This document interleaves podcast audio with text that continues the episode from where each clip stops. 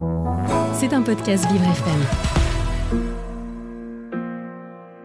La délicatesse. Voici un roman qui porte très bien son nom. Avec cette petite douceur littéraire, David Funkinos réussit un tour de force en évoquant la fragilité des êtres. T'es le genre délicat. Hmm. Son récit donne le sourire et amène à réfléchir sur l'attirance que l'on peut éprouver subitement pour quelqu'un. Je vous le répète, je ne sais pas ce qui m'a pris, vous êtes arrivé à un moment où je rêvais, alors on oublie tout ça. Il s'agit là d'un roman sentimental truffé de citations et de situations aussi savoureuses que délicates. Votre mari a eu un grave accident. Il a été heurté de plein fouet. On l'a opéré d'urgence. Il est sous respiration artificielle. Il faut le réveiller là. Vous comprenez, faut le réveiller.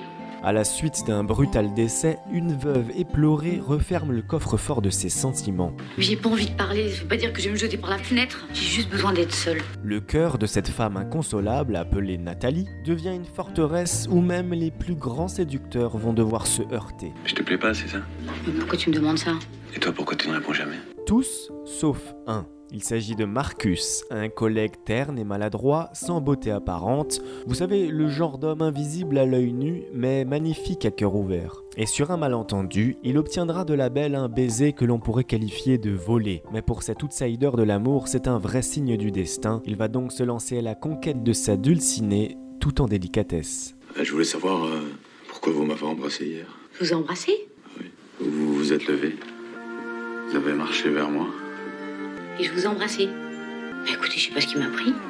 Les personnages sont attachants et l'on fait un touchant bout de chemin avec eux, le tout sur fond de poésie, rythmé par une écriture fluide, une plume qui s'immisce dans les méandres des cœurs et qui vous touchera avec la justesse d'une flèche de Cupidon.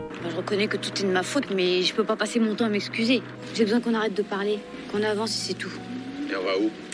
Bah, au bout du jardin. Ouais, je parle au figuré. Mais j'avais compris.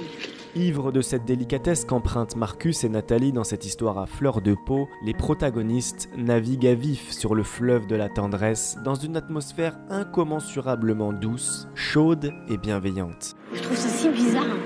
Je vous embrasse et. Et puis on se retrouve là, et on trouve toujours quelque chose à se dire, sans jamais parler du travail. Pour ça, je fais les efforts surhumains. L'auteur nous donne une caresse ainsi qu'un murmure réconfortant à chaque page. Nathalie fait partie de cette catégorie exceptionnelle de femmes qui annulent toutes les autres. Nathalie, c'est Yoko Ono. C'est les gens capables de te foutre en l'air le plus grand groupe de tous les temps. Voilà ce que c'est Nathalie. Peut-on encore aimer après un grand amour? Peut-on ressentir de l'attirance pour quelqu'un qui nous semble insignifiant de prime abord? En jonglant avec nos émotions, nos contradictions et nos paradoxes, voilà les questions que nous pose l'auteur avec un style bien à lui, innovant et authentique. Marchant ici, je piétine sa douleur. Et c'est à cet endroit, au cœur de toutes les Nathalie, que je décide de me cacher. Un livre portant les fruits de l'espoir, à lire et à offrir sans modération. C'était un podcast Vivre FM. Si vous avez apprécié ce programme, n'hésitez pas à vous abonner.